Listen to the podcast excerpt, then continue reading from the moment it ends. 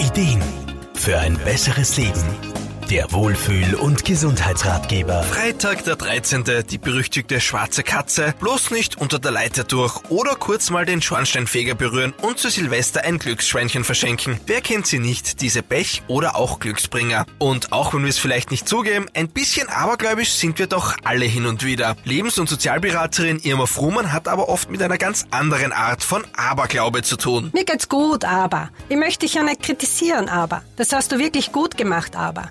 Ich denke mal, es gibt niemanden, der diese Sätze nicht schon einmal selber verwendet oder gehört hat. Man möchte nicht glauben, wie oft dieses unscheinbare Wörtchen aber in der täglichen Sprache verwendet wird und wie wenig Beachtung man ihm eigentlich schenkt. Was aber manchmal so lapidar dahingesagt wird, hat allerdings eine weitaus tiefere Wirkung, als man glauben möchte. Das Wort aber wird in der Regel eingesetzt, um einen Satz zu trennen. Häufig allerdings in Sätzen, die im ersten Teil meistens sehr positiv beginnen, um im zweiten Teil dann eher etwas Negatives dran zu hängen und somit die positive Aussage von Teil 1 doch abzuschwächen oder gar außer Kraft zu setzen. Was passiert aber in unserem Unterbewusstsein bei einer solchen Formulierung? Das reagiert natürlich sofort und löscht durch dieses aber den ersten positiven Teil der Aussage. Dafür wird der zweite Teil nach dem Aber umso mehr bewertet und gespeichert. Auch wenn man es nicht bewusst macht, hinter einer solchen Aussage versteckt sich doch eine Kritik oder eine Ablehnung, die man eventuell nicht so offen aussprechen möchte. Und gerade deshalb kann diese Art der Formulierung einen negativen Beigeschmack hinterlassen